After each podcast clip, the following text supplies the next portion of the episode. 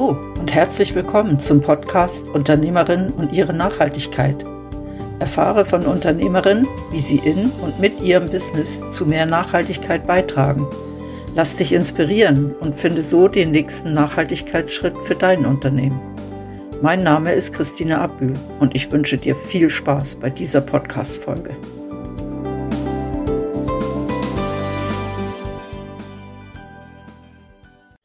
Für die heutige Podcast-Folge bin ich unterwegs ins Gürbetal. Ich möchte den Hof Haldemann besuchen und mich mit Carla Haldemann unterhalten. Sie hat vor ein paar Jahren zusammen mit ihrem Mann den Hof übernommen und ist jetzt bestimmt dabei, ihn nach und nach zu ihrem Hof zu machen. Mich interessiert, was sie alles verändern wollen. Und mich interessiert auch, ob der erste Einblick von der Webseite, dass sie sehr biologisch anbauen, auch wirklich stimmt. Bleibt dran, es wird bestimmt interessant.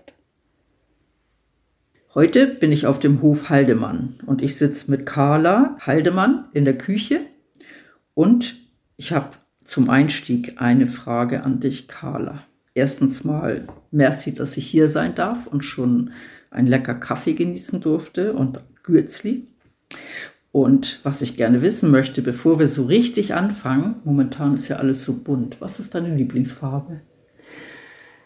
Ja, das ist jetzt gerade eine ziemlich interessante Frage. Ich liebe genau die Buntheit vom Herbst. Also ich tue mich eigentlich nicht auf eine Lieblingsfarbe schießen, sondern genieße jetzt die Farbe viel. Oh, wunderbar, so schön.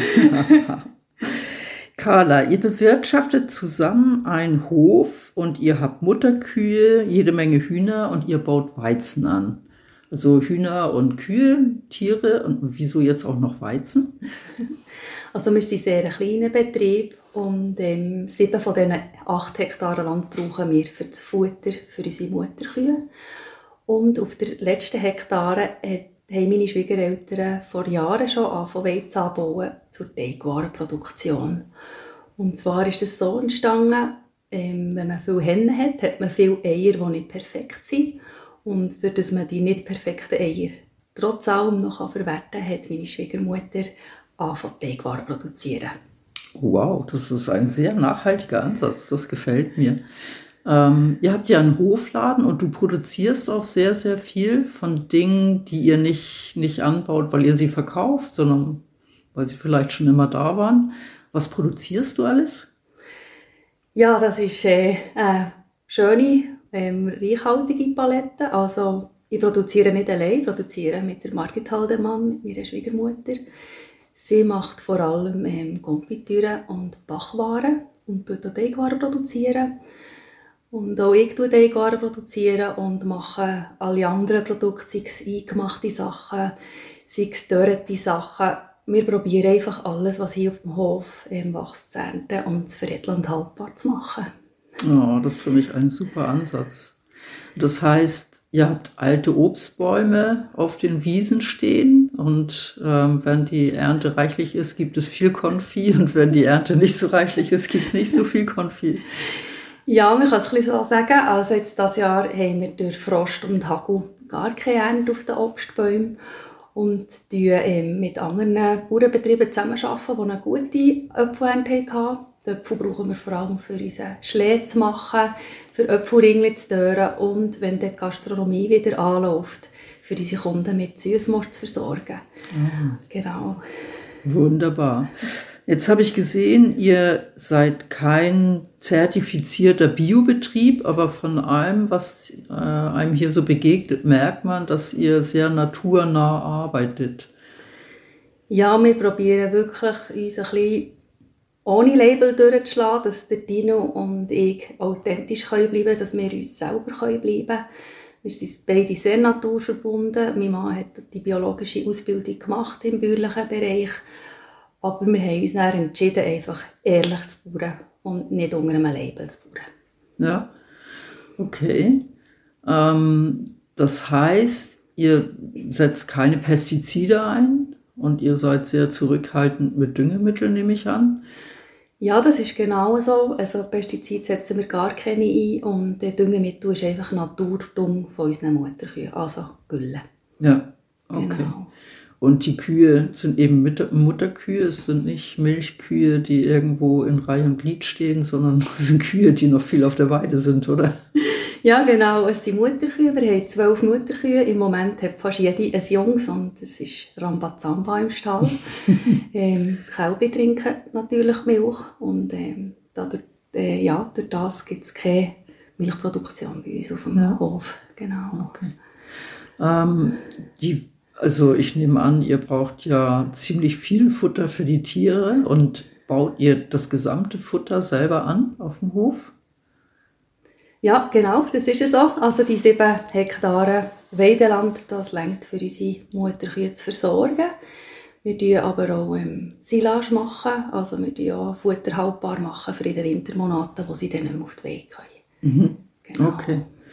Und das heißt, mit, wenn ihr die Gülle wieder benutzt, um, um, um die Felder zu düngen, das geht dann auch auf, weil ihr habt nicht massenhaft Kühe und die so viel Gülle produzieren, dass eigentlich viel zu viel wäre für die Fläche, die ihr bewirtschaftet, oder? Nein, also da achten wir auch sehr darauf, dass die Nährstoffbilanz eigentlich aufgeht. Darum haben wir auch nicht mehr ja. Mutterkühe, weil wir nicht mehr Land zur Verfügung haben. Ah, okay. Das heißt, ihr tut eigentlich so etwas wie eine Kreislaufwirtschaft betreiben, oder? Ja, also das ist sicher ein Ziel, das ist sicher ähm, zu optimieren und noch zu verbessern, aber ich glaube, das wäre der Weg zum Ziel, was wir uns wünschen, dass es wirklich kompletten Kreislauf gibt. Ah, okay. Genau. Dass ihr wirklich alles von hier habt, vom eigenen Hof und nicht noch zukaufen müsst. Ganz genau, ja. ja. Ähm, bei den Produkten habe ich gesehen, ihr seid an, an das äh, Gantrisch-Label angeschlossen. Ähm, das, das schaut ja sehr darauf, dass alles aus der Region ist. Ähm, wie viel von euren Produkten sind wirklich normalerweise, sage ich mal, nicht gerade wenn Ernteausfall da ist, sondern wenn eine normale Ernte da ist, ähm, habt ihr alle Sachen hier vom Hof oder wie viel musst du dazu kaufen, um die Produkte herzustellen? Ja, das ist jetzt eine schwierige Zahl, das in Prozent ähm, auszuführen.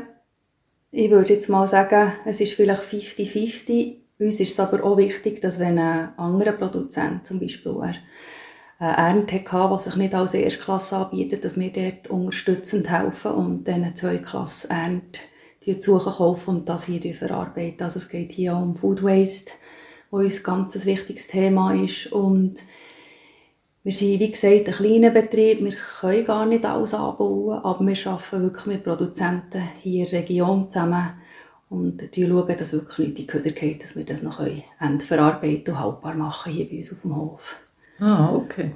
Das heißt, euer Ansatz ist wirklich nachhaltig sehr, sehr breit aufgestellt. Ihr schaut, dass kein Food Waste entsteht, dass ihr Produkte von Bauern kauft, die sie an Großverteiler gar nicht ähm, weitergeben können, die sie vielleicht auch auf dem Markt nicht verkaufen können, weil es nicht so schön aussieht und dann liegen bleibt, oder?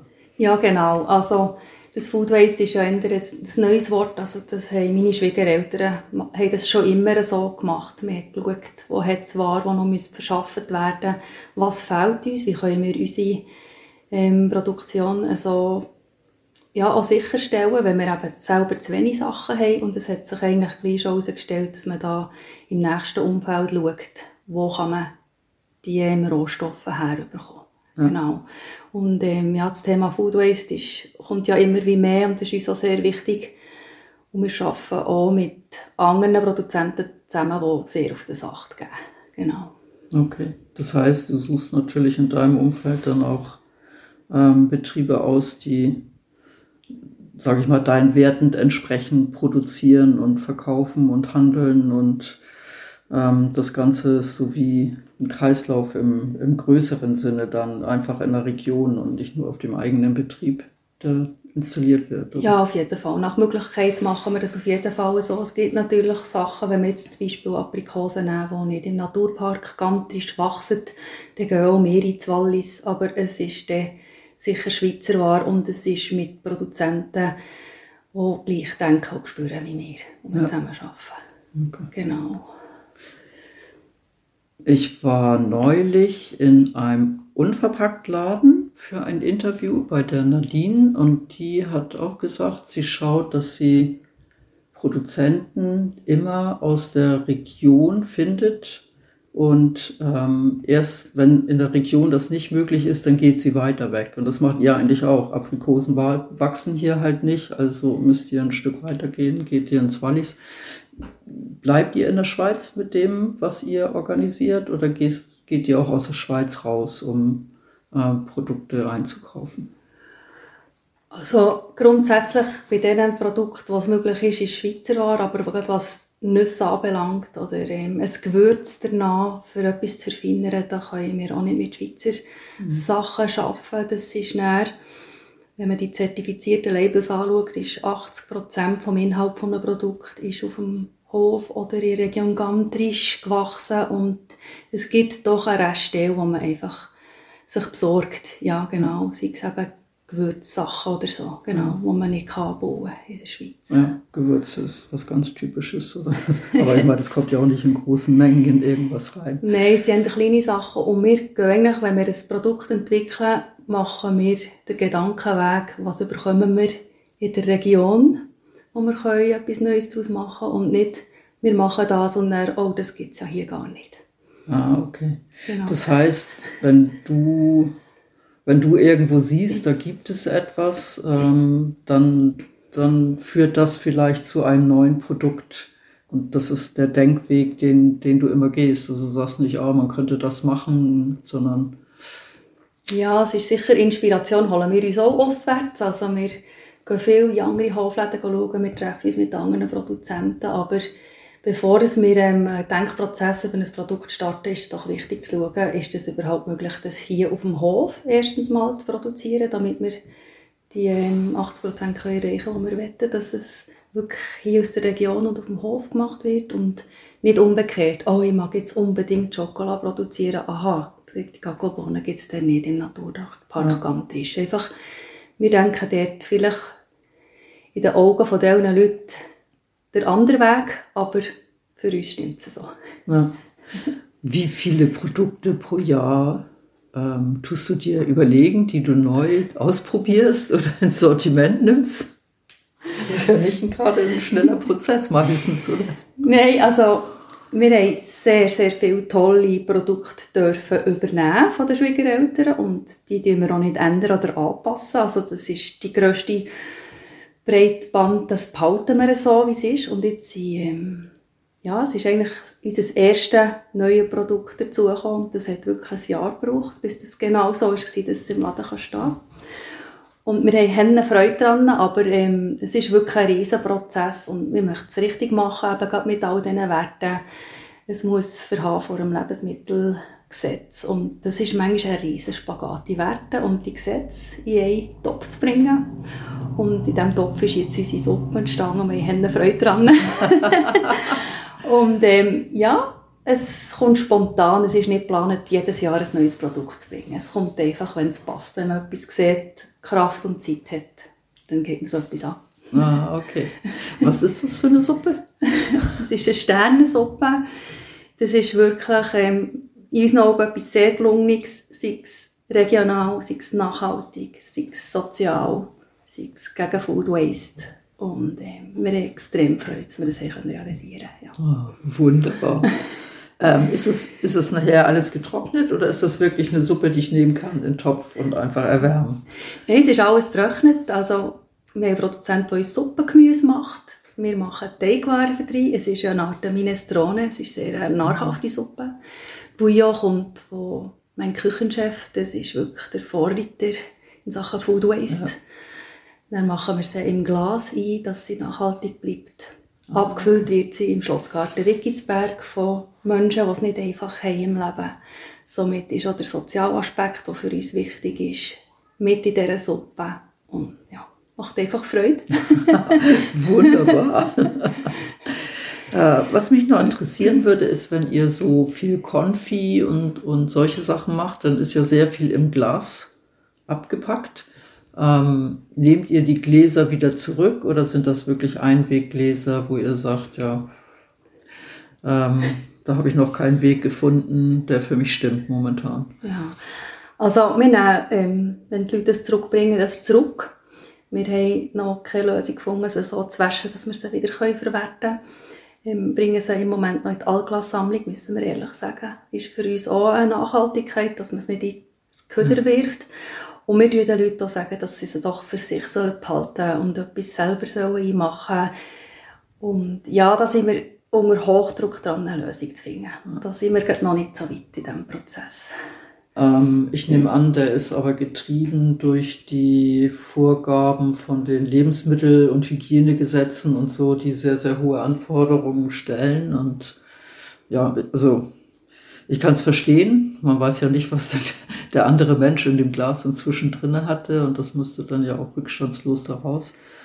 Ähm, ich habe mal von einem Milchproduzenten gehört, der auch sagt, er wird es sehr gerne machen, aber die Flaschen zu reinigen, so, das wird extrem teuer dann. Ich nehme an, das wäre bei euch auch, oder wie? Gläser zu reinigen, würde extrem teuer werden. Ja, das ist der andere Aspekt eben zwischen Nachhaltigkeit und Wirtschaftlichkeit. Ich finde ja. es interessant, dass wir das jetzt ansprechen können. Also, Natürlich würden wir uns so eine Maschine anschaffen, wo wir die Gläser reinigen könnten, für dass der Kreislauf geschlossen wird. Aber was ist denn im Endeffekt nachhaltiger, so ein ja. Höllenteil anzuschaffen, mit Abwaschmitteln zu arbeiten. Stunden zu verbinden, die zu reinigen oder dem Kunden eben wirklich Ideen zu bringen, was er mit diesen Gläsern daheim noch machen kann. Ja. Und da haben wir einen Haufen Ideen und wir wissen auch, dass sehr viele von unseren Kunden die Gläser wirklich wertschätzen und sie weiter brauchen. Ja. Das, also, das finde ich auch einen guten Weg. Obwohl ich muss, ich muss gestehen, ich habe sehr, sehr viele Gläser zu Hause, aber so langsam komme ich auch an den Punkt, wo ich sagen muss, jetzt habe ich zu viele. ja.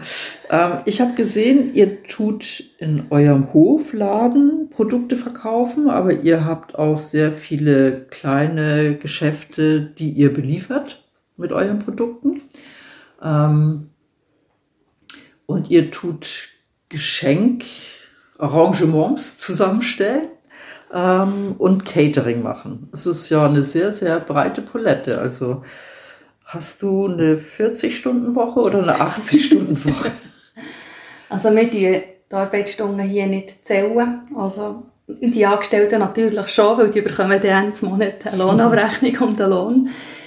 Ähm, wir machen einfach. Und jetzt gerade in diesen Zeiten, die wir die letzten zwei Jahre haben erlebt alle hier auf dieser Welt, sind wir froh gewesen, haben wir so viele verschiedene Facetten. Gerade in dem Moment, wo die Gastronomie und das Catering zu ist, sind wir wahnsinnig froh gewesen, haben alle unsere Läden so geboomt, ist die Regionalität, die Saisonalität in den Vordergrund gerückt. Und wir haben von dem auch profitieren All unsere belieferten Läden sind gewachsen, wir sind gewachsen und haben können eigentlich den Ausfall vom, von Gastronomie und Catering so können auffangen. Ähm, zur Frage mit den Stunden, ähm, es ist einfach Herzblut, es ist für uns und wir machen einfach, ja, so lange, bis wir fertig sind. okay, also das funktioniert wahrscheinlich auch nur, wenn man wirklich Freude dran hat. ja, das ist so, genau. Wunderbar. Ah, herrlich. Carla, ich bin begeistert. Also ich finde das wunderbar, dass ihr so breit aufgestellt sind und auch in dieser schwierigen Zeit gemerkt habt, es lohnt sich eigentlich so breit aufgestellt zu sein. Und ich habe das Gefühl, diese Vielfalt ist auch etwas, was eben, was euch auch Freude macht oder zumindest dir Freude macht und dass du deswegen das eigentlich auch gar nicht ändern möchtest. Nein, also ich finde es extrem spannend, was der Dino und ich uns haben aufbauen können. Also wir haben wirklich ein, Spann ein Abenteuer dürfen übernehmen und können es jetzt wirklich so weiterführen. Wir haben uns ähm, schon ein bisschen verändert. Es ist jetzt mehr Carla und Martin drinnen, aber ähm, ja, wir haben extrem Freude. Es ist viel Arbeit, aber ich glaube, wir arbeiten beide gerne viel. Ich glaube, wir wären nicht glücklich, ähm, ja, wenn wir weniger würden machen in dem Sinn. okay. Ähm, was, also habt ihr ein Ziel, wo ihr hin möchtet, wo ihr darauf hinarbeitet oder sagt ihr nein, für uns ist eigentlich wichtig, dass wir all die kleinen Dinge, die, die wir gern optimieren möchten, dass wir die Stück für Stück optimieren? Ja, das ist eigentlich so. Also wir wollen jetzt nicht möglichst schnell, möglichst gross werden. Das könnten wir auch gar nicht. Unser Betrieb ist, wie, ist, wie er ist. Also wir sind auch mit den baulichen Kapazitäten am Ende. Also wir müssen nachher ab dem Betrieb produzieren. Das möchten wir auf keinen Fall. Wir genießen es, hier zu sein. Und ähm, nein, wir haben uns eigentlich entschieden, klein und fein und dafür mit guter Qualität weiterzugehen. So, das finde ich ein super Schlusswort. Merci viel, viel mal. Es war sehr, sehr interessant. Danke dir vielmals für deine Zeit. Das war eine Folge von Unternehmerin und ihre Nachhaltigkeit mit Carla Haldemann vom Hof Haldemann. Was mich besonders beeindruckt hat, war ihre Aussage, keine Pestizide und nur Naturdünger und die Nährstoffbilanz muss aufgehen. Danke, dass du diese Podcast-Folge von Urpunkt gehört hast. Mein Name ist Christine Abbühl und ich begleite Menschen und Unternehmen auf ihrem Weg zu mehr Nachhaltigkeit. Wenn dir der Podcast Unternehmerinnen und ihre Nachhaltigkeit gefällt, würde ich mich freuen, wenn du ihn abonnierst. In diesem Sinne, tschüss, bis zum nächsten Mal.